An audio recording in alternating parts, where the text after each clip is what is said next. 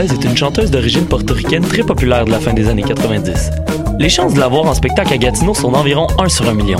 En contrepartie, les odds de voir un de tes artistes québécois favoris tels que Loud ou Claude Pelgag sont énormes. Grâce à l'ambassade culturelle, tu pourras assister à une multitude de spectacles en Outaouais dans un univers pas mal plus intime qu'à Oshiaga. Et ce, tout au long de l'année. Rendez-vous sur la page Facebook de l'ambassade culturelle pour voir notre programmation ou nous écrire si tu as toujours rêvé de faire la première partie de J-Lo, la chanteuse d'origine portoricaine très populaire de la fin des années 90. De ses racines autochtones à ses habitants venus du bout du monde, Montréal est une ville de nomades. Le festival Nomade rassemble celles et ceux qui sont nomades par culture, par choix ou nomades forcés. Musique, cinéma, gastronomie, pendant trois mois, jusqu'en décembre, le festival Nomade fête ses 10 ans. Suivez la programmation sur le www.lacaima.ca, k h a i m a slash festival-nomade. Je soutiens la réussite des jeunes. J'assure la sécurité alimentaire. Je facilite l'accès à un logement convenable. Je brise l'isolement social. Je bâtis des milieux de vie rassembleurs. J'aide une personne sur sept dans le Grand Montréal. Je donne à la campagne Centraide UCAM. centraide.ucam.ca.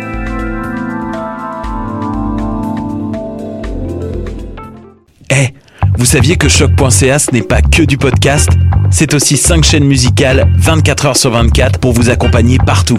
Rock, indie pop, hip-hop, musique francophone et musique électronique en écoute gratuite et à volonté. Pour les découvrir, rendez-vous sur le site de choc.ca sur l'onglet chaîne musicale. L'actualité prend jamais congé, ça peut être facile d'en manquer. Par chance, on est là pour vous faire un recap.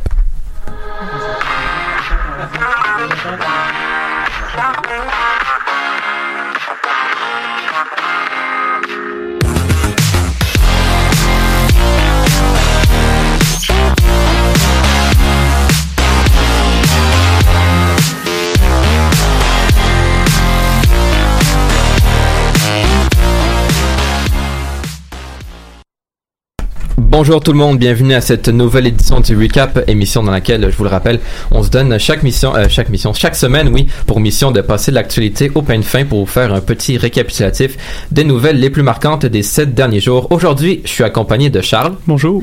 Bruno. Bonjour. Tim. Yo. Nina. Allô. Laurence. Allô! Nicolas à la régie. Salut! Et moi c'est Florian et je vous annonce qu'on a encore une fois cette semaine des sujets très intéressants pour vous en cette édition du 15 octobre. On va vous parler notamment des changements climatiques, de la réglementation du cannabis, du mouvement Moi aussi, mais tout d'abord, c'est la tradition ici au recap. On commence avec une nouvelle en lien avec Trump et puis cette fois Tim, ben, le président il tremperait un peu dans, il tremperait, il tremperait oui, dans la fraude fiscale. Ouais, ben en fait, euh, il est pas aussi self-made qu'il prétend, on va dire ça comme ça. En fait, on aurait dû vous en parler la semaine dernière, mais avec la conclusion de l'histoire Brett Kavanaugh, on a dû faire un choix, blablabla. Bref, si vous étiez pas au courant, le New York Times a sorti les résultats d'une enquête de David Barstow, Susan Craig et Ross Boetner, qui dévoile que le président américain Donald Trump n'est pas l'homme d'affaires qui a bâti son empire hôtelier, qui vaut 10 milliards avec un simple prêt d'un million de son père. En fait, l'enquête fait état de manœuvres fiscales douteuses qui incluent des cas évidents de fraude utilisés par Trump durant les années 1990. En mettant la main sur des rapports financiers jusque-là gardés secrets, on apprend que Trump, de son enfance jusqu'à aujourd'hui, a reçu l'équivalent de 413 millions de dollars US provenant de l'empire immobilier de son père. On rapporte que Donald Trump recevait 200 000 dollars par an à l'âge de 3 ans. Il était millionnaire de l'âge de 8 ans. Il a reçu à ses 17 ans un immeuble avec 52 appartements. Lorsqu'il a gradué de l'université, Donald recevait 1 million par an. Cette somme a augmenté à 5 millions par an durant sa quarantaine et sa cinquantaine. Donc on s'entend qu'il marchait sur l'or un petit peu. De plus, avec l'aide d'un évaluateur foncier, Robert Von Aiken pour ne pas le nommer, les Trump ont fait évaluer à la baisse les immeubles qu'ils avaient pour payer moins de taxes lors du transfert de possession en le paternel et la fratrie.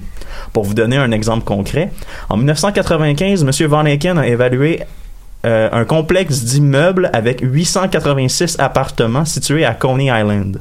Selon cette évaluation, le complexe valait moins que rien. Moins 5,6 millions de dollars pour être exact. La même année, les évaluateurs de la ville de New York qui établissaient les taxes foncières ont évalué ce complexe à 38,1 millions.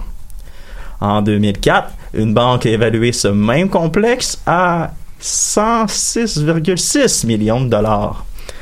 Inutile de dire qu'avec de tels stratagèmes, répétés sur la grande majorité des possessions dans l'empire financier, les Trump ont fait beaucoup d'argent. En tout, ils ont payé 5% de taxes sur une fortune d'un milliard de dollars au lieu des 55 prévus, 55% pardon, prévus initialement.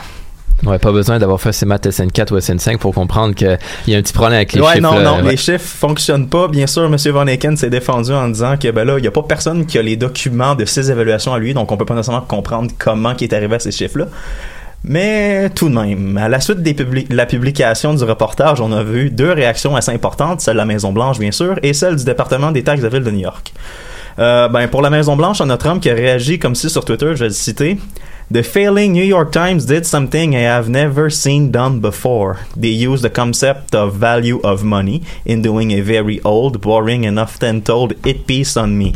Added up, this means that 97% of their stories are on me are bad, never recovered from bad election call. Dans le fond, il dit que le New York Times a jamais réussi à remonter la pente de leur euh, prédiction à l'élection de 2016, blablabla. Bla, bla. Mais vous avez remarqué qu'il a jamais nié qu'est-ce qu'il y avait dedans. Il a juste dit que c'était plate, vieux et que ça avait été dit souvent, mais il a pas dit que c'était pas vrai. De plus, sans réfuter explicitement ce qui se trouvait dans l'en- euh, ben en fait, la porte-parole de la Maison Blanche, Sarah Huckabee Sanders, a déclaré lorsqu'on lui a demandé ce qui était faux dans le reportage, parce que bien sûr elle a dit que c'était un mauvais reportage, elle a dit je ne vérifierai pas une histoire ennuyante de 14 000 mots.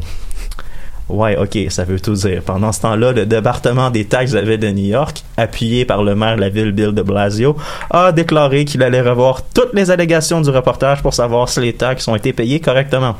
Euh, TLDR, je crois que non, pour avoir lu le reportage, ça a l'air très, très, très louche. Et j'ai hâte de voir qu'est-ce qui va arriver dans les prochaines semaines, les prochains mois, après la nouvelle enquête, si on peut dire ça comme ça, du département des taxes. Définitivement un dossier à suivre qui a un peu passé sous silence, comme tu l'as dit, on en a pas parlé la semaine dernière à cause de la nomination de Kavanaugh, mais quand même quelque chose de gros ici que le New York Times a su dénicher. Une fois de plus, hein, le travail Ah, d'enquête si qui ça n'avait pas été de Kavanaugh ou, j'ose dire, euh, de Trump lui-même, euh, je pense qu'on en parlerait encore puis qu'on serait sur le bord d'un d'une catastrophe aux États-Unis Ouais. parce que c'est des allégations très très graves. Sûrement. Euh, on va maintenant euh, rester, oui, dans le domaine de l'international. Il y a deux journalistes qui ont disparu dans les deux dernières semaines. On parle de Victoria Marinova en Bulgarie et Jamal Khashoggi en Turquie. Euh, Nicolas, tu as plus de détails pour nous par rapport à ces deux disparitions? Oui, euh, Jamal Khashoggi, c'est un autre nom qui s'ajoute à la liste. Je vais parler plus tard euh, de la- l'autre journaliste qui a été tué, mais je vais commencer par Khashoggi. Euh, c'est un nom qui s'ajoute à une liste qui est beaucoup trop longue depuis le début de l'année. Euh, Khashoggi, qui est un Saoudien âgé de 59 ans, qui critiquait régulièrement le prince héritier d'Arabie Saoudite, Mohamed Ben Salman. Il a été porté disparu avant que des rumeurs sur sa mort commencent à faire le tour de la planète. Le journaliste aurait été vu pour la dernière fois le 2 octobre dernier. Les autorités turques auraient obtenu un enregistrement confirmant que Khashoggi a été tué dans le consulat de son pays à Istanbul par des agents secrets saoudiens. Une nouvelle de dernière heure qui est sortie il y a justement des- des- dans les dernières heures. Euh, deux sources ont confirmé à CNN dans les dernières heures que les Saoudiens seraient sur le point de confirmer la mort de Jamal Khashoggi qui serait liée à une interrogation qui aurait euh, mal tourné. On va remonter au fait, euh, Jamal Khashoggi a été puni par euh, son pays en décembre 2016 pour avoir critiqué ouvertement le président américain Donald Trump. Depuis septembre 2017, il est chroniqueur au Washington Post et s'oppose au régime du prince héritier de l'Arabie saoudite, Mohamed Ben Salman, ainsi qu'à la guerre au Yémen. Khashoggi était à Istanbul afin de Khashoggi était à Istanbul afin de se marier avec sa fiancée turque. Lorsque ce dernier est entré dans le consulat de son pays, il ne serait jamais ressorti. Malheureusement, ce n'est pas le seul journaliste qui a trouvé la mort récemment. Il ne faut pas oublier l'assassinat de Victoria Marionova de la chaîne de télévision TVN en Bulgarie. La journaliste a été violée, assassinée et démembrée en plein jour le 6 octobre. Reporters sans frontières avait d'ailleurs demandé à ce que les collègues de la jeune femme soient placés sous protection. Au 1er octobre 2018, ce sont 56 journalistes professionnels, 10 journalistes citoyens et 4 collaborateurs qui ont été tués depuis le début de l'année. Ce sont des chiffres qui dépassent malheureusement ceux de l'année dernière pour la durée de 2017. Ce sont 55 journalistes professionnels qui avaient perdu la vie dans le cadre de leur métier. Ce sont des statistiques alarmantes et sans vouloir dramatiser davantage, l'année n'est pas encore finie. Ouais, absolument, ça donne froid dans le dos. Euh, Quand la réalité dépasse la fiction, hein, ça donne ça, les, les, les, scénarios qui sont décrits dans, dans les journaux, tant pour euh, ce qui est de Khashoggi, Monsieur Khashoggi ou euh, euh, Madame Marinova, ouais, c'est absolument effroyable. On poursuit maintenant en musique avec Félix Dalaclair Ensemble et Soldia.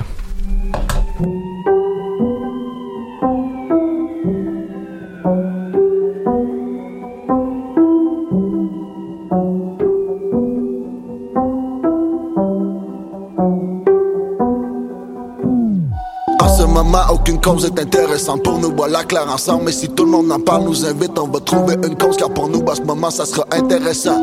En ce moment, aucune cause est intéressante pour nous. Voilà clair ensemble, mais si tout le monde en parle, nous invite, on va trouver une cause. Car pour nous, à ce moment, ça sera. Damn, tu connais about it. Félix, Félix, Félix, Félix, Félix, Félix, Félix. Tu connais about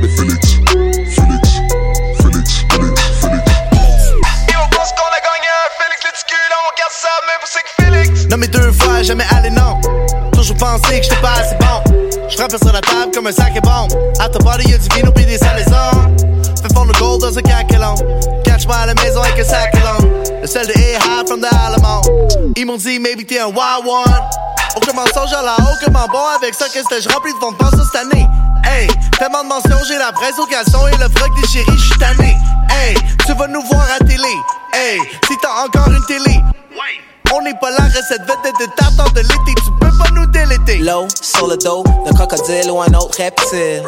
Yo, bro, quand ça critique, nous c'est comme ça qu'on feel.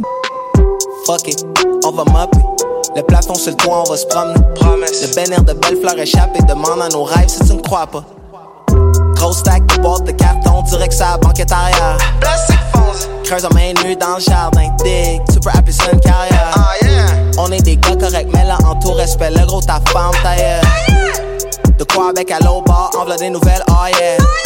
Ça c'est pas niveau, c'est du niveau, bang ça, cop ça, ça c'est pas du nouveau, c'est niveau comme ça. Damn, tu connais about it. Félix,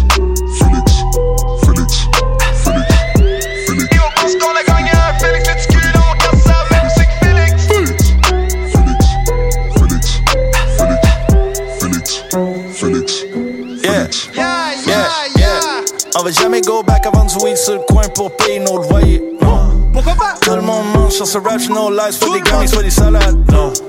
L'argent est réel, pas besoin d'en exposer dans nos vidéoclips. Les eyes servent des chin check, j'entends rien, j'donne le numéro à mon fiscaliste. On paye pour des views, on paye pour des choses ou des bouteilles de courvoisie.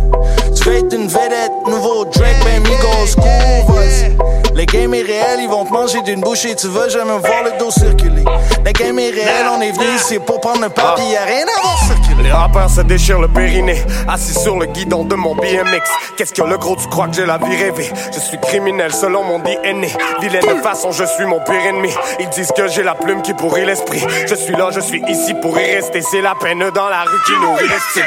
Coup de pied dans ta gueule, version GSP. Quand la YM tête pour les chienneries. On a trop fait fumer Félix, il est reparti du tapis rouge pour aller siester. Marie met en ballon pour la fiesta, vanne à saubre, c'est pas du cinéma. Y'avait de la coke les yeux, y'avait de l'héros dans le sang et de la sauce à sur son gilet propre. On va sauter partout sur la scène, parce qu'on se fait tatouer sur la Ils ont voulu me couper la tête, mais le vent a tourné donc j'ai joué la suite. Écrasons les coques. Non, je ne suis pas politiquement correct. Oups! Mon chien vient de chier chez Dominique Moret. Hey, ça, ça a pas de sens. Connais about it. Félix, Félix,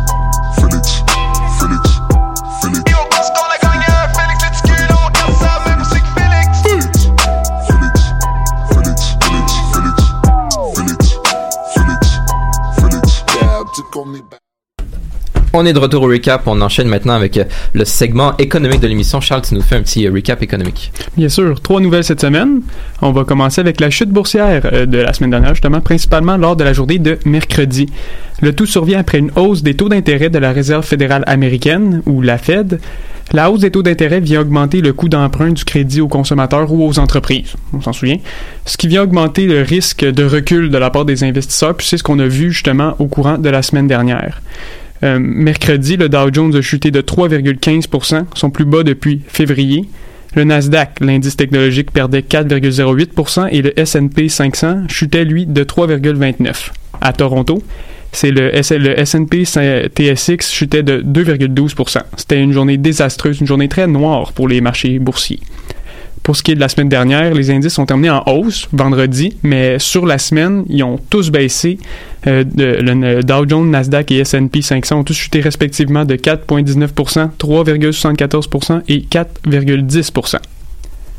Ensuite, il y a eu des négociations hier euh, concernant le Brexit euh, à Bruxelles entre euh, le Royaume-Uni et l'Union européenne pour arriver à un accord commercial, comme je disais, sur le controversé Brexit de Theresa May qui n'ont pas été concluants. Les, les pourparlers n'ont pas été concluants hier selon les négociateurs officiels des deux parties.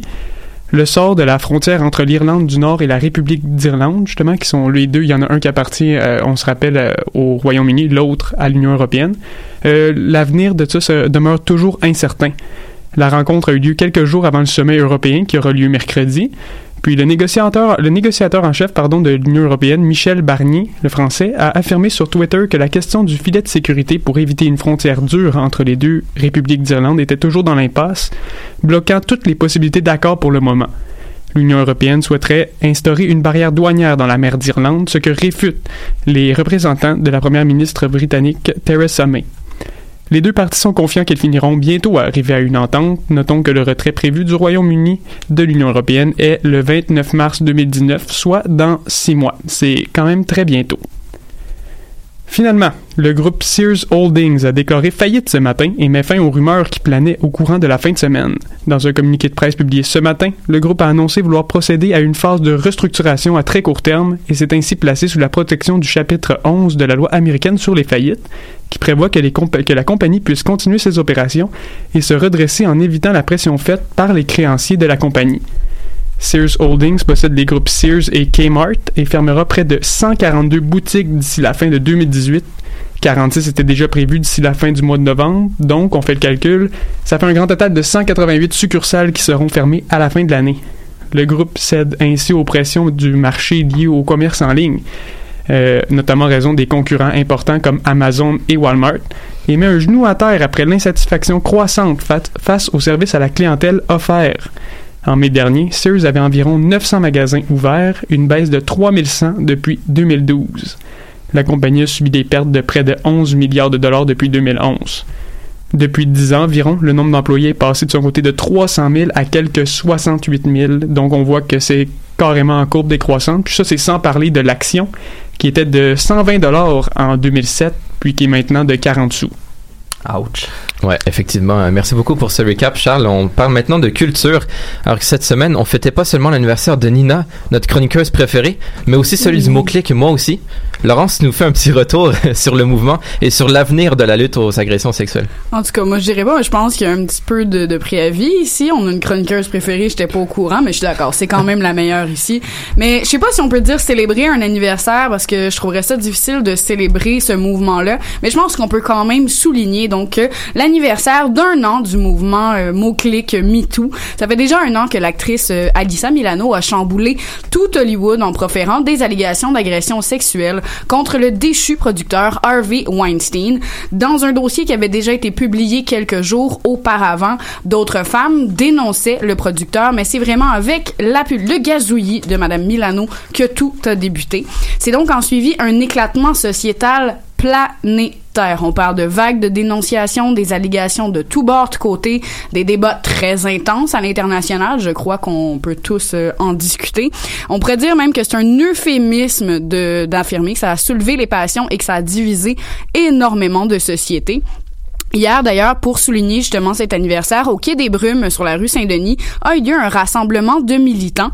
Donc, ça a rassemblé des organismes de soutien, des victimes et des représentantes des quatre partis euh, à l'Assemblée nationale. Les quatre ont d'ailleurs tenu à rappeler leur appui au mouvement et ont mis de l'avant l'importance de ne pas considérer cet enjeu-là comme un enjeu partisan. Donc, de faire front commun sans qu'il y ait d'idées politiques derrière tout ça, ce qui est quand même très intéressant et qui peut avoir un très gros poids pour le futur. Si c'est surtout aux États-Unis que le mouvement a pris de l'ampleur et a eu des répercussions fracassantes, on peut croire que le Québec n'a pas été à l'abri de ses propres scandales. On peut nommer quelques-uns quand même pour rappeler les faits. Gilbert Rozon, qui était donc à la tête de l'entreprise Juste pour rire, qui a été le premier à vraiment briser la glace, comme on dirait. Donc accusé par neuf femmes en octobre d'attouchement ou d'agression sexuelle, dont plusieurs visages connus du public québécois qui ont pris la parole. Ça a d'ailleurs donné naissance au groupe Les Courageuses, qui poursuit Roson pour des faits survenus entre 1982 et 2016. C'est quand même tout un étal de temps auquel on a droit. Il y a également Éric Salvaille, animateur ancien animateur vedette de la chaîne V. Ce sont 11 personnes qui ont dénoncé des inconduites sexuelles, la plupart dans un contexte professionnel, euh, rappelons-nous bien. Il n'y a d'ailleurs aucune accusation qui a été déposée pour l'instant, mais on connaît le dessin d'Éric Salvaille pour l'instant. Mettons qu'il est, plan- il est rangé au placard. On attend son retour avec impatience d'ailleurs. Ben peut-être pas nous, Ah, en tout euh, cas, ouais, j'espère supposer, mais quelques personnes assurément. On peut également nommer Edgar Fruitier, quand même une icône de la musique classique et chroniqueur à Radio Canada, qui a eu quelques petites allégations à son encontre, et aussi Gilles Parent, le plus récent, qui était en- anciennement animateur au FM 93 à Québec. C'est au moins cinq femmes qui ont affirmé qu'elles avaient été victimes de harcèlement et d'attouchement déplacé, encore une fois dans un contexte professionnel. Donc rappelons que le mot-clic MeToo euh, a eu, ses petites répercussions au Québec. On a eu le hashtag moi aussi mais MeToo parce qu'on on est bien bilingue, qui avait de pardon, qui était survenu après le balance ton port en France. Par la suite, ici vraiment au national, on a eu le mot-clic on agit. Puis tout récemment, euh, dans les belles petites conséquences que je dirais un petit peu désastreuses, on a eu le hashtag HimToo qui est né aux États-Unis, qui est lié à l'élection du juge Kavanaugh à la Cour suprême des États-Unis, donc euh, qui offre de rallier euh, ces pauvres petits hommes qui souffrent intensément du mouvement MeToo. Donc on essaie d'affirmer qu'il serait difficile, tellement difficile, pour les hommes américains de vivre au temps du mouvement que l'on qualifie de féministes extrémistes ce n'est pas rien quand même. Donc, euh, vraiment, en tout dernier point, j'aimerais dire que les répercussions sont très senties à l'international, plus récemment en Égypte et en Inde, où particulièrement des dizaines et des dizaines d'hommes influents sont épinglés sur Twitter, malheureusement, dont le secrétaire d'État aux Affaires étrangères, MG Akbar. Donc, euh, qu'arrivera-t-il pour la suite? On en est juste à un an, mais je crois que c'est pas demain la veille que les dénonciations vont arrêter. Absolument un mouvement qui laisse définitivement personne indifférent. On aura l'occasion d'ailleurs d'en reparler euh, plus loin dans l'émission. On poursuit pour le moment en musique avec euh, Come Inside de Lou Phelps et Jazz Cartier.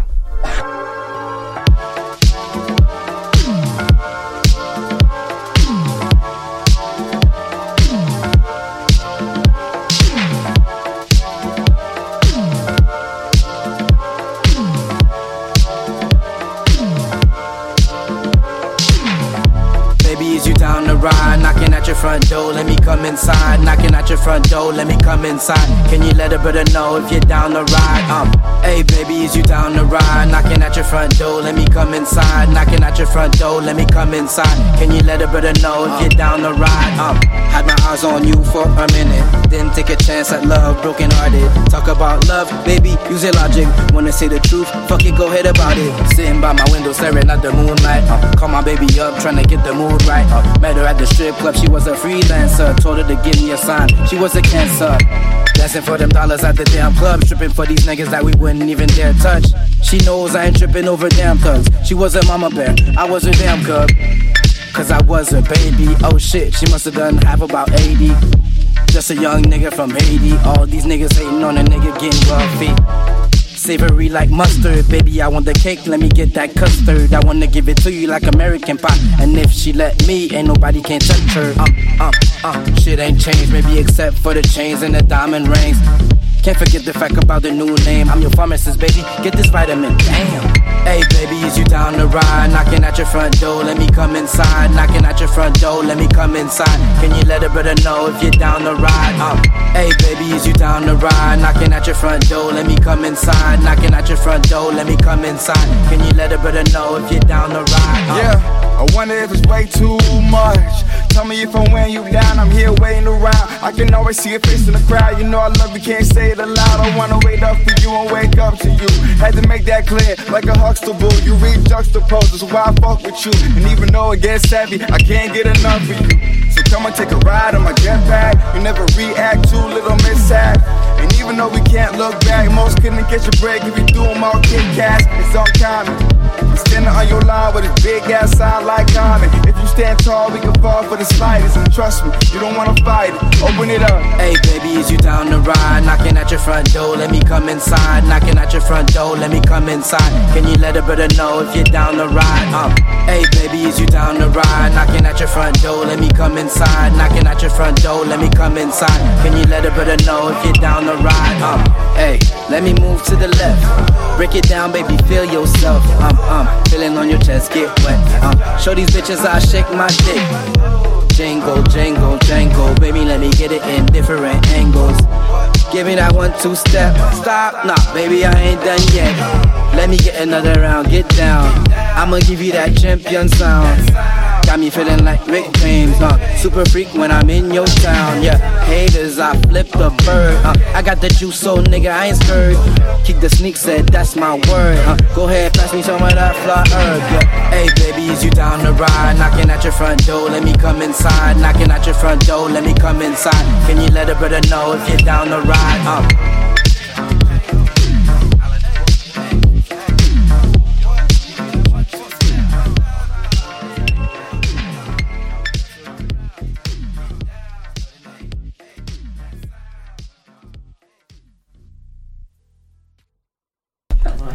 On est de retour au recap. On va maintenant parler de politique avec Bruno qui nous parle euh, de l'élection de, de- de- pour le poste de secrétaire général de l'Organisation internationale de la francophonie qui a eu lieu vendredi dernier, le 12 octobre.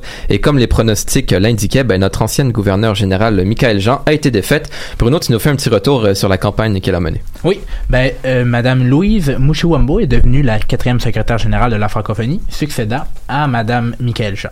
Euh, Michael Jean est quand même parti dans le désaveu de la part de la communauté francophone internationale suite à des accusations de vie somptueuse et de dépenses un peu folles au coût de, l'organisme. 500 000 dollars pour euh, rénover son appartement parisien et 20 000 dollars pour un piano. C'était quand même les deux gros morceaux de ces rénovations. C'est quand même beaucoup d'argent lorsqu'on a des pays membres qui sont pas vraiment en haut du seuil euh, de la viabilité économique. Madame Mouchiwabo suit quand même les noms des grands dirigeants de la francophonie, comme Boutros Boutros Ghali et, Abou, Abdou Diouf, tous deux africains. Elle est originaire de Rwanda et était la candidature africaine lors du sommet d'Evran, qui se déroulait la, fin- de semaine dernière. Euh, L'Organisation internationale de la francophonie compte près de 26 pays africains comme membres. C'est quand même un poids très important dans tous les États membres. C'est ce qui peut expliquer en grande partie que la candidature de Michael Jean a été aussi rapidement délaissée du revers de la main. Aussi, il y a des importants bailleurs de fonds euh, de la francophonie, la France, a annoncé durant la campagne à la chefferie qu'elle soutenait Mme Mouchiwambo à titre de secrétaire général. La campagne de Michael Jean était donc théoriquement caduque devant la proposition de la France. Le Canada et le Québec ont donc appuyé à leur tour Louise Mouchikuwambo pour des raisons de politique interne à l'OIF. Parce que le secrétaire général est toujours choisi par consensus et la nomination de Mme Jean ne faisait clairement pas l'affaire des pays africains. La dépendance de ce sentier institutionnel a eu un grand impact. Tout de même, une autre variable n'est peut-être pas à minimiser. Le Canada veut réavoir un siège au Conseil de sécurité des Nations Unies et il affronte l'Irlande et la Norvège pour les, deux sièges vacants. Être dans une carrière à l'OIF, sur une candidature problématique, pouvait laisser des traces indélébiles devant un entêtement du Canada. Les pays africains feront certainement la différence dans un prochain vote à euh, aux Nations Unies. Même une journaliste de Radio-Canada demandait à Evran à Justin Trudeau si cela était un échange pour soutien de la France à une candidature au Conseil de sécurité. C'est peu probable que les deux ont discuté de cela, mais c'est une, analyse de réel politique plausible. Mais qui est Louise Mouchikuwambo? Madame Mouchikuwambo est née en 1961 à Kigali au Rwanda. Elle immigre lors des années 80 aux États-Unis pour ses études. Selon le journal belge Le Soir, cet exil lui sauvera la vie, car son frère et sa famille sont massacrés dès les premières heures du génocide rwandais. En son retour, elle est nommée ministre de l'Information puis ministre des Affaires étrangères, poste qu'elle occupe depuis 2009. Elle a donc de l'expérience dans les échanges internationaux et surtout dans les communications entre les, les différents pays africains. Le Rwanda est présentement à la tête de l'Union africaine. Malgré tout, les problèmes de sa nomination sont nombreux et pas les moindres. Premièrement, depuis plusieurs années, le Rwanda est visé par des enquêtes d'Amnesty International et d'Human Rights Watch qui dénoncent les répressions des opposants et les reculs sur la liberté d'expression au pays du démocrate Robert Mugabe. Il a été élu à plus de 98% par les Rwandais. C'est un résultat pratiquement stalinien. Rappelons-nous que l'OIF a deux objectifs principaux, promouvoir la francophonie et la démocratie. Le Rwanda de Paul Kagame euh, n'est pas un exemple, de Robert Mugabe, excusez, n'est pas un exemple très très religieux. Aussi récemment, le Globe and Mail a eu de nouvelles informations provenant d'un rechercheur belge qui a trouvé que le numéro de missiles qui a tué le président rwandais, ce qui a débuté le génocide, était certains numéros avaient une acquaintance avec les numéros qui avaient été vendus à Paul Kagame. Donc, c'est quand même un autre point négatif qui arrive dans la nomination de Louise Mushikuwambo. Et deuxièmement, au Rwanda, le français est l'une des quatre langues officielles, mais c'est plus enseigné obligatoire- obligatoirement dans les écoles. Paul Kagame était même en froid avec la France par rapport au génocide rwandais. Le président Kagame voulait même se retirer de l'OIF. N'y voyant plus aucune raison d'y participer. Il faut tout de même se rappeler quelque chose d'important dans cette nomination-là. C'est que l'avenir du français est en Afrique. L'Afrique est tout de même le fer de lance. En 2050, 85% des francophones seront en Afrique et ils seront près de 700 millions. Très intéressant, on va suivre ça. euh, définitivement une nomination, une nomination, oui, qui aura des répercussions euh, intéressantes. On poursuit maintenant, euh, on se ramène au Canada, où on est aujourd'hui à lundi à deux jours de la légalisation du cannabis. Et il y a encore un certain nuage de fumée autour des réglementations de cette drogue. Euh, Nina, tu nous fais un petit portrait de la situation à l'avant-veille de la légalisation.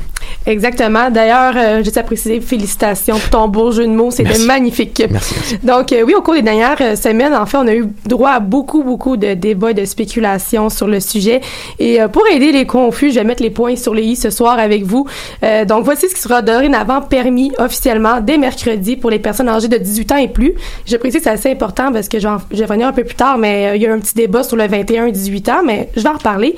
Donc, donc, dès mercredi, on va pouvoir posséder et partager en public jusqu'à 30 grammes de cannabis séché ou l'équivalent si ce n'est pas séché d'en acheter dans les détaillants soumis à la réglementation provinciale. Pour nous, il s'agit de la SQDC, Société québécoise du cannabis, pour euh, le dire correctement. Euh, on pourra cultiver aussi à des fins personnelles euh, jusqu'à quatre plants de cannabis par résidence. Aussi de fabriquer à la maison des produits de cannabis, donc aliments, boissons, etc., tant qu'il n'y a aucun solvant organique qui ne soit utilisé pour créer des produits concentrés. Sinon, en ce qui concerne la consommation de cannabis à des fins médicales, le programme actuel reste le même, donc pour ça, ça ne change Et euh, justement, parlant, de, médical, euh, de médication, en fait, les médecins, euh, ils ont manifesté leur inquiétude à seulement 48 heures euh, de la léga- légalisation. Plus précisément, c'est Diane euh, Kelsall, qui est la rédactrice en chef du journal de l'Association médicale canadienne, qui reproche au gouvernement fédéral, fédéral excusez-moi, entre autres, de sous-estimer les impacts néfastes du projet de loi sur la santé des Canadiens. Euh, elle, elle vise aussi beaucoup le fait que le, le gouvernement a beaucoup improvisé, euh, notamment car ils n'auraient pas pris la peine d'analyser l'expérience des autres États qui ont euh, légalisé la marijuana auparavant. Euh, elle reproche aussi les dangers au niveau de la santé, ça c'est sûr, et au niveau de la dépendance également, mais elle reproche beaucoup aussi le caractère commercial de cette décision-là euh, au niveau du projet de loi et ça risque, selon elle en fait, ça risque surtout de, créer une augmentation de consommation euh, récréative.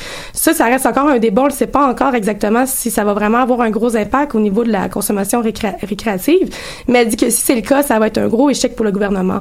Mais ça, ça reste à voir, là, mais c'est juste que je, je trouve que c'est quand même important de soulever ces points-là, mais ça reste mon opinion, mais je pense qu'elle a quand même pas tout dit. Puis c'est quand même très tard pour en parler, donc on dirait qu'elle relance un peu un débat qu'on fait depuis très longtemps, puis ça brasse la marmite un peu pour rien, mais ça c'est mon opinion, mais regarde, hein, tout le monde a le droit de dire ses opinions, c'est bien correct comme ça. Et euh, là aussi, ça tombe sur un moment très important pour euh, pour le Québec. On n'oublie pas que François Legault est dans le décor depuis très Ah, peu. vrai? Ah ouais. Ah oui, oui, on n'oublie pas, hein, c'est assez important. Oui, donc euh, la CAQ s'est prononcée sur le sujet, même durant la campagne électorale. En fait, ils ont, ils ont- c'était même dans leur promesse, si je me trompe pas, qu'ils allaient modifier en fait l'âge légal pour consommer euh, du cannabis, en fait, pour le changer de 18 à 21 ans au Québec. Et euh, ça a soulevé beaucoup de discussions. Même là encore, c'est tellement tard, je trouve, en tout cas, mais c'est en même temps, c'est une question de timing. Là, je peux comprendre que les élections, c'est en octobre, là, mais bon. Donc, euh, en fait, c'est une chose qui n'a pas vraiment plu à Justin Trudeau. Lui, il défend vraiment que c'est important de, de garder ça légal à 18 ans. En fait, euh, on va on va rappeler aussi que c'est un des objectifs du gouvernement de d'en fait d'éloigner le de la, consommation de cannabis au, crime organisé. Et euh, ce qui reproche, en fait, c'est que si on, restreint l'âge légal à 21 ans, c'est que toute cette branche d'âge-là, ben, ils vont juste simplement à- se tourner vers le, le, marché euh, noir, si on peut dire, le crime organisé. Donc, en tant que tel, ce serait un petit peu euh, ironique euh, de, de faire, de prendre ces décisions-là. Mais ça reste encore matière à débat parce qu'on en a parlé au cours des derniers mois. Les impacts que ça a sur le cerveau des 25 ans et moins sont quand même assez importants. C'est à prendre en considération. Mais encore là, ça, on, peut en parler, mais on sait toujours pas parce qu'on ne sait pas s'il va y avoir nécessairement tant de gens en plus qui vont consommer. Peut-être par curiosité, mais en tant que tel, est-ce que l'impact majeur va, ça va être si important au niveau de la consommation récréative? On ne sait vraiment pas encore non plus. Donc, euh, c'est à suivre, mais chose certaine, c'est que pour l'instant, les gens euh, âgés entre 18 ans et 21 ans sont toujours euh, assurés de consommer du cannabis légalement dès ce mercredi. Ouais, et il y a aussi les réglementations euh, ben, municipales qui vont venir sûrement euh, euh, s'incruster euh, dans, dans la question de la légalisation. Donc, euh, ouais, la semaine prochaine, le prochain recap, on verra dans un Canada où le pot sera légal. Ok, je spécifier ça. On poursuit maintenant en musique avec Gene Tonic et Cicero et This Feeling.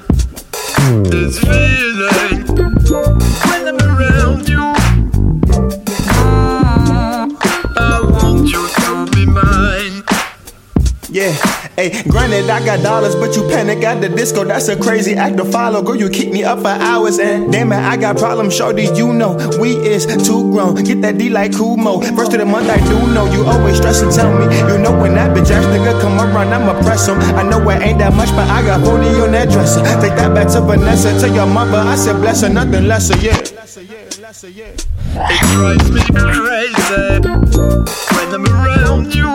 Yeah. You get inside my mind. So crazy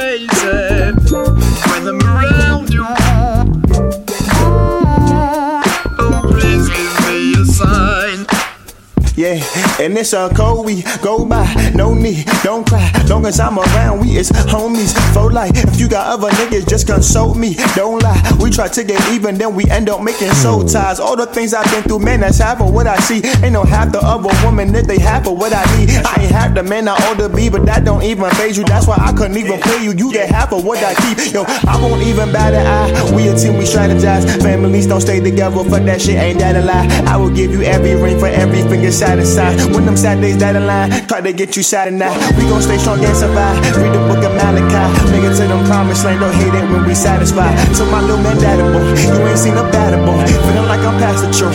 Me cast the Troy. You should be here for it. It could be historic. Make our history important since our history's important. Speaking of my history, my history is torment. Buildings that was boarded, bullheaded. I'm a tourist and I took it out on you. I was cheating, you would call it. Told Shorty to record it. This don't put me on a story. Mentally, you was. I was late to that party. See you later to the naughties. If you bought it, then I'm about it. Eh. I got this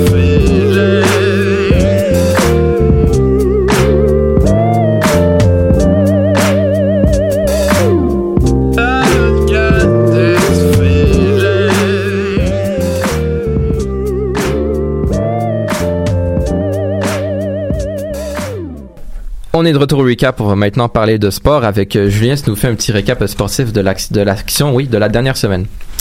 Oui, exactement, Florian. Donc, euh, on va commencer dans la LNH. Euh, le Canadien affrontait samedi dernier les Penguins de Pittsburgh pour la deuxième fois, le deuxième samedi de suite, dans le fond. Ils ont très mal commencé la rencontre. Malheureusement, c'était déjà 2-0 pour euh, Crosby, sa bande, en début de deuxième. Mais à partir de la onzième seconde de la deuxième période, ben là, le Canadien s'est réveillé. Ils ont marqué trois buts sans riposte, euh, grâce au site de Brendan Gallagher et euh, Thomas Tatar. Sans oublier que Jonathan Drouin a enfin obtenu son premier point de la saison sur le deuxième but de Tatar. Donc, après un but de Phil Kessel, en troisième période, le match s'est transporté en prolongation, mais c'est finalement le Canadien qui l'a emporté euh, en tir de barrage en fusillade par la marque de 4 à 3. Donc, c'est leur deuxième victoire en une semaine contre les Penguins. On ils avaient remporté euh, le match de la semaine d'avant à Pittsburgh par la marque de 5 à 1. Mais surtout, ce qu'on retient, c'est vraiment l'excellente euh, prestation, comme je dis, de Jonathan Drouin, qui était beaucoup plus impliqué que dans les derniers matchs. Donc ça, ça fait vraiment du bien à l'attaque des Canadiens.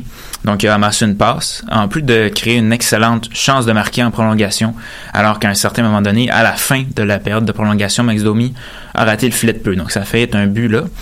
Euh, match du Canadien, mais c'est dès ce soir, alors qu'ils vont affronter les Red Wings au Centre Bell. Euh, on continue dans la ligne nationale. Maintenant, on se transporte à Nashville, où il y a un nouveau rebondissement dans l'affaire euh, Austin Watson. Donc, juste pour faire une petite remise en contexte pour les, auditeurs, Austin Watson, c'est un joueur des Prédateurs de Nashville dans la nage, bien sûr.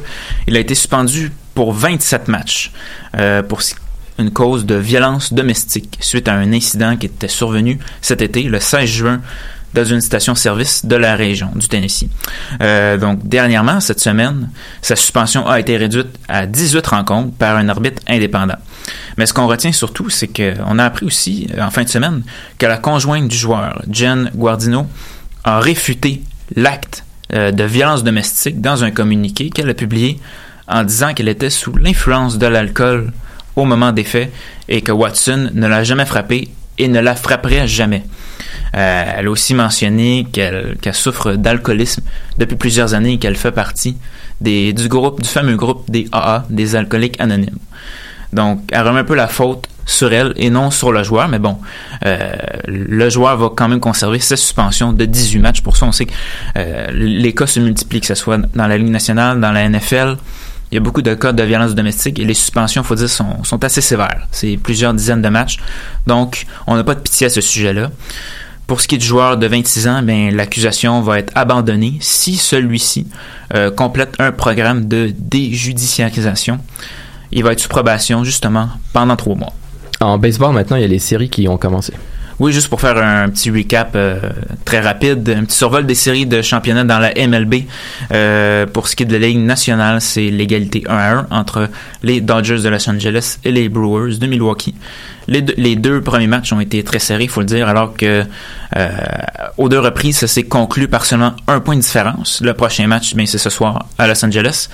Et de l'autre côté, dans la Ligue américaine, c'est aussi l'égalité 1 à 1 dans la série qui oppose les Astros de Houston aux Red Sox de Boston.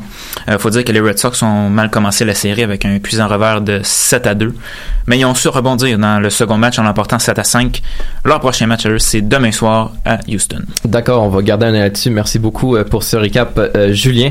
On parle maintenant d'environnement, alors que dans les deux dernières semaines, il y a de nombreux rapports sur l'état des changements climatiques qui sont sortis. Je sais pas si c'est le timing avec la dépression saisonnière. Là. Ils veulent bien s'assurer qu'on ne soit pas dans le mood dans les prochaines semaines. Euh, des rapports alarmants qui nous indiquent qu'il faudrait peut-être commencer à se bouger le derrière un peu pour euh, en ce qui concerne les changements climatiques. Euh, Laurence, qui nous fait un petit retour sur ces rapports. Ben tout à fait. En fait, moi, je vais, je vais surtout me concentrer sur le rapport du groupe d'experts intergouvernemental sur l'évolution du climat. C'est celui qui a fait le plus jaser dans les dernières semaines parce que c'était vraiment un rapport choc qui a été publié lundi dernier, qui a réuni une centaine d'auteurs de 40 pays sur la base de plus de 6000 études scientifiques. On s'entend que ça sort pas de nulle part, c'est vérifié. C'est un énorme rapport de 400 pages, mes amis, attachez-vous bien. C'est porté sur les conséquences d'une augmentation de plus de 1,5 degré des températures mondiales. Donc vraiment, qu'est-ce qui adviendrait si on se rendait à une augmentation de 1,5 degré de plus planétairement. Ça s'adressait directement aux élus de la planète. C'est interpellé directement dans la prémisse. Donc, on parle aux leaders politiques qui peuvent ou qui pourraient, mettons, essayer de plus faire changer les choses.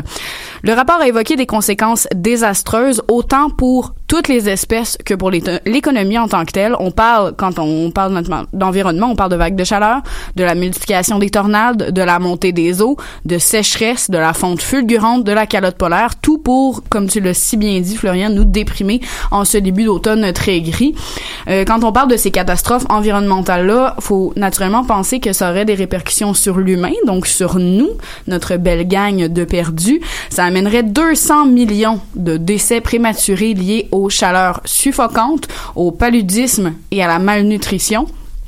Quand on parle des autres espèces, on parle d'une perte de la plus de, moitié de l'habitat naturel pour 4% des vertébrés, 6% des insectes et 8% des plantes. Quand on parle d'une augmentation de 1,5 à 2 degrés, si jamais il fallait que ça arrive, ces chiffres-là doublent, voire triplent. C'est vraiment une perte immense pour la biodiversité sur la Terre.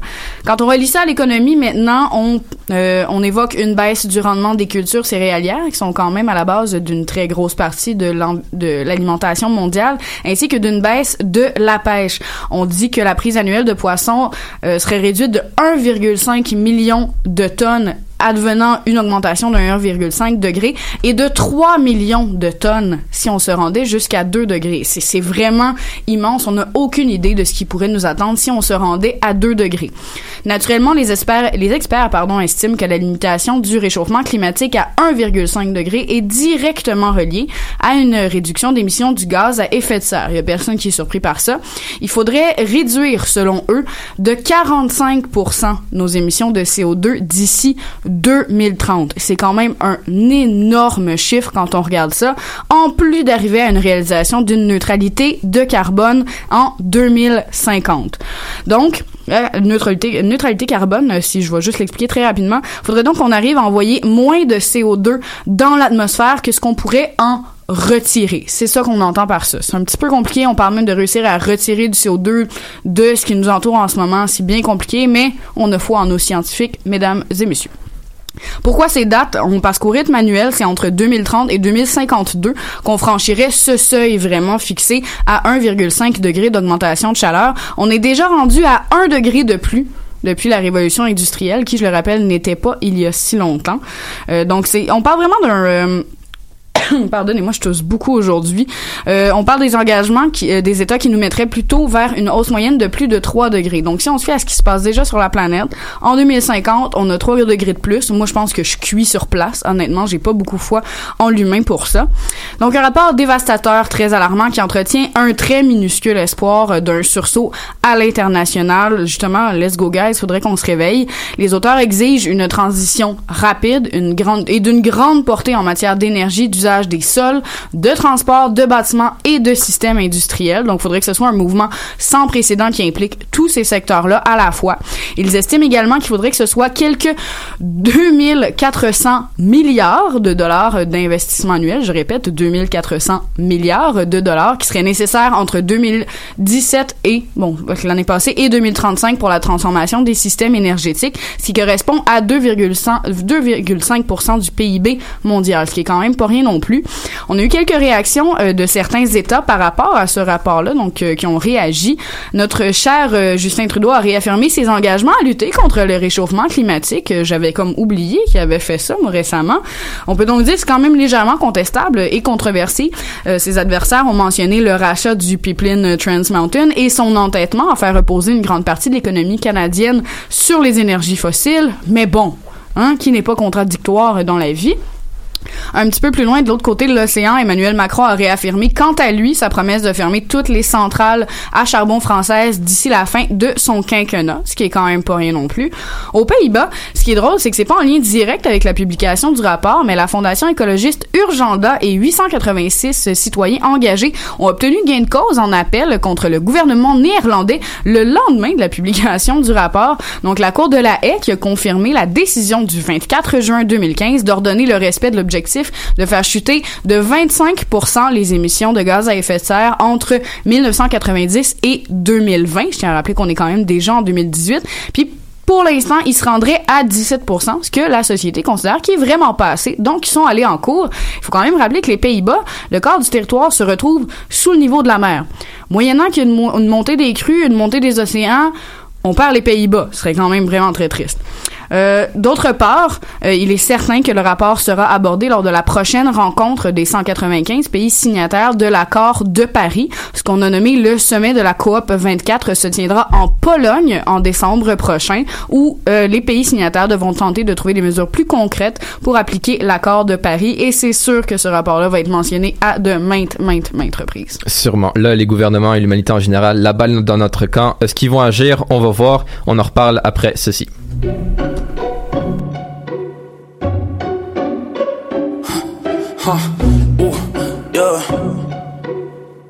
Yeah, yeah, what? Look, gotta dumb it down. Make it so these niggas understand it. When we come around, rivers form from another planet. Gotta dip it down. Tearing up the fabric on my mattress. Bet they see me now. Many, many carrots on my jacket. We know chasing club. We just let the groupies talk about us. On my DD, no. On my celly running out of dollar. What you talking about? Well, it's set up baggy. He be tweak, picky, pitching up. They don't live around us. Let me eat. I need summer, six figures on my payroll. Bitch, sitting on my ear Yeah, me my niggas hungry. Give me my bologna. I've been at it steady since the day old. What? It's gonna be the story of a lifetime. Can't afford a flop, I'ma get mine. Yeah, Sentimental thought, tryna fuck. I'm on IG, see like suicidal thoughts, still a headline. Uh, niggas on retreat like my hairline. I might cop a jet or an airline. Got the whole shit up a bitch, your phone lighting up. If it's BF, I hit decline. Uh, niggas on retreat like my hairline. I might cop a jet or an airline.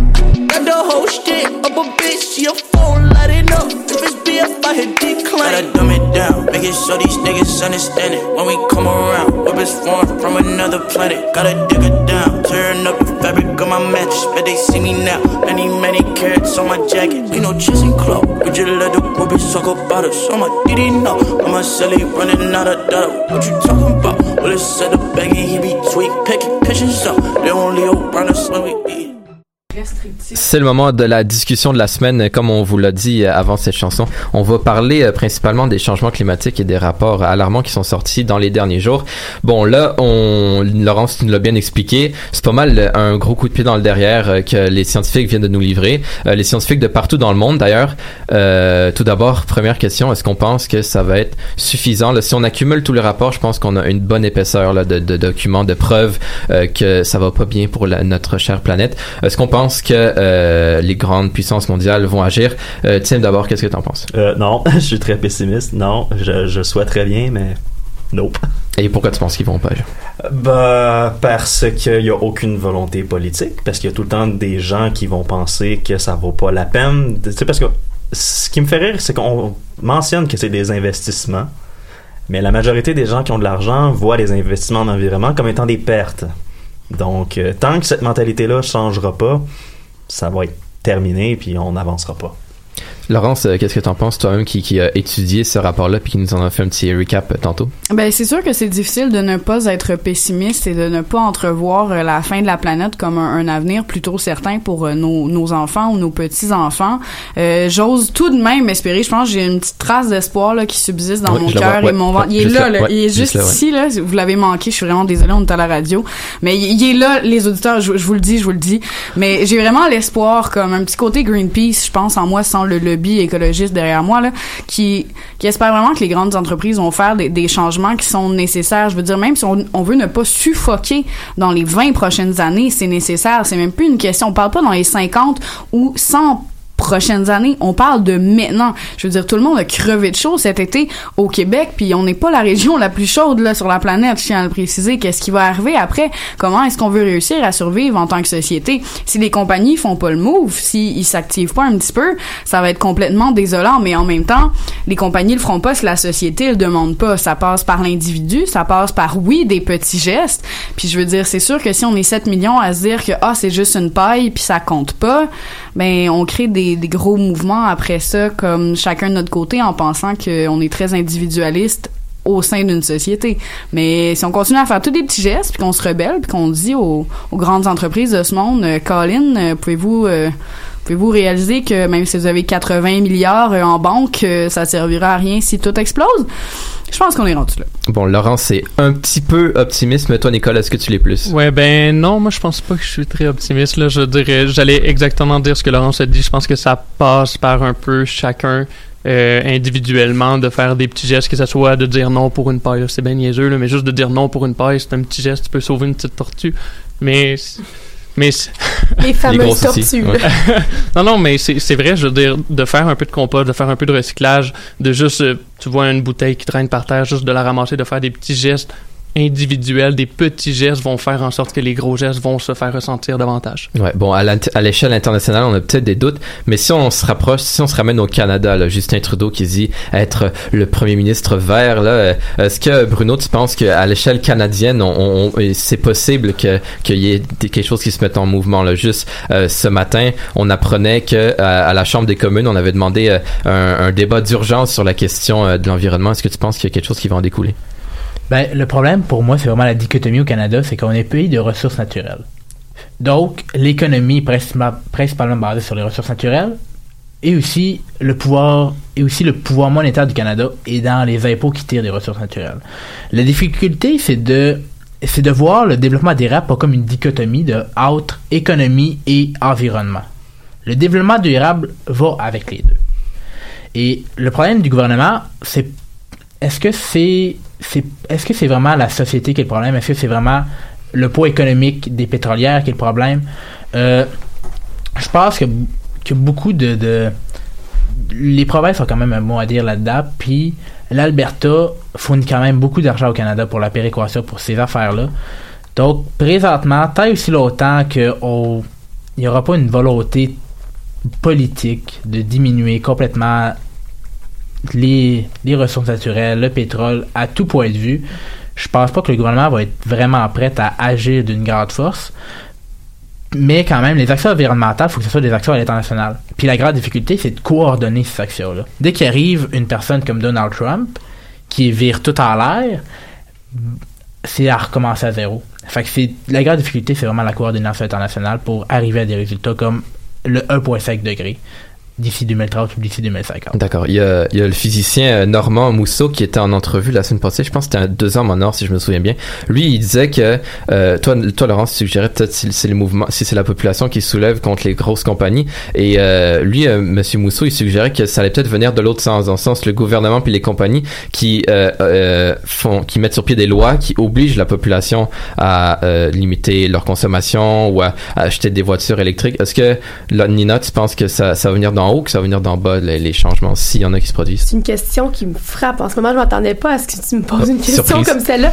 Mais euh, hey, j'avais jamais pensé que c'était ça comme ça, parce qu'en tant que tel, moi, je me disais justement que, en tout cas, si je regarde juste les Québécois, je pense quand même qu'on en parle un peu plus, puis qu'on on fait quand même. Je pense que tranquillement, pas vite, il y a quelque chose qui se passe. Puis je crois qu'on a l'intérêt, puis qu'on fait des petits changements quotidiens. Mais là, tu viens de me frapper avec ta question. Je me dis, dans le fond, c'est moi qui l'ai lobotomisé, là, avec mes voitures électriques, puis tout, là. Mais euh, je sais pas. Je sais pas, mais c'est à surveiller. Mais je pense quand même que si on regarde juste les individus au Québec, je pense quand même qu'on en parle plus qu'avant, puis qu'on.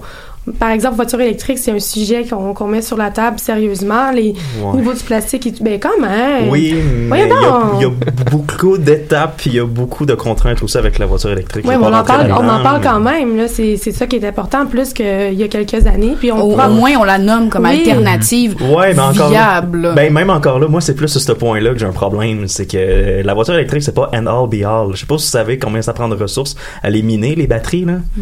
Mais Effectivement. ouais, c'est ça va être un un petit peu moins pur, on va. euh, non, non, non, non, non, non, non, non, non, non. Si, tu- si tu euh, changes de voiture comme tu changes de voiture, comme les gens changent de voiture euh, aux Présentement. 4-5 ans, Mm. voiture Ah, électrique c'est pire. Non, c'est pire. Donc, euh, si tu veux aller à la voiture électrique, j'ai aucun problème avec ça. Mais garde ta voiture au moins une décennie. Ouais. mais ça, c'est une autre affaire. On va en reparler la semaine prochaine. Mais Nina, j'aime que tu nous ramènes au Québec parce que justement, tu nous l'as rappelé. euh, ah, quel bon souvenir. C'est vrai, la CAQ est au pouvoir maintenant. Euh, On Ah, se souvient que leur politique environnementale était très faible, si ce n'est inexistante. Ouais. C'est ça, dans leur campagne. Est-ce qu'on pense que la CAQ peut nous sortir de, de, de ce pétrin, Laurence? Ah ben c'est là, je pense que j'embarque dans mon côté un petit peu plus pessimiste. Mon Ah. espoir s'est éteint, tu Ah. vois, il a Ah ouais, je le vois disparu. plus. Non, il est plus il, là. il est Ouais. Plus là. Euh, justement, ça a été quand même un des gros, une des grosses questions pendant cette campagne électorale, savoir quelle était la politique environnementale de la CAQ. La réponse était euh, blablabla, je ne suis pas un génie en herbe. Je pense que c'est le seul moment où il a nommé quelque chose de vert comme au micro, euh, François Legault. Ouais. Mais euh, on sait au moins pour l'instant les premières moutures de ce qu'il a appelé une politique environnementale, euh, c'est sur la place quand même au- du Québec dans la politique concernant le carbone, la taxe carbone. Au moins il a affirmé, au moins Monsieur Legault a affirmé son appui à cette mesure fédérale-là. Va même, d'après ce qu'il a dit, tenter de rallier euh, notre notre voisin euh, ontarien à celle-ci. Pour l'instant, qu'est-ce qui va arriver de plus? Euh, On le sait pas. On le sait pas. Moi, je compte honnêtement beaucoup sur Manon Massé pour planter des arbres à main nue, puis je vais être là avec elle, je vais l'encourager. Ouais, ben on va bien voir ce que ça va donner. Hein. Monsieur Legault, d'ailleurs, qui formera son conseil des ministres ce jeudi, si ma mémoire est bonne. Pour le moment, c'est ce qui complète cette nouvelle édition du recap. Se dit euh, à la semaine prochaine.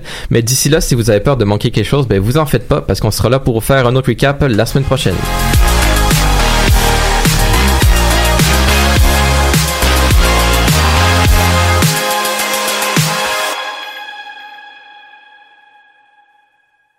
Podcast, musique, nouvelles.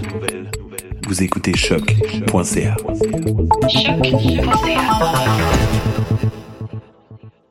Jennifer Lopez est une chanteuse d'origine portoricaine très populaire de la fin des années 90. Les chances de la voir en spectacle à Gatineau sont d'environ 1 sur 1 million. En contrepartie, les odds de voir un de tes artistes québécois favoris tels que Loud ou Claude Pelgag sont énormes. Grâce à l'ambassade culturelle, tu pourras assister à une multitude de spectacles en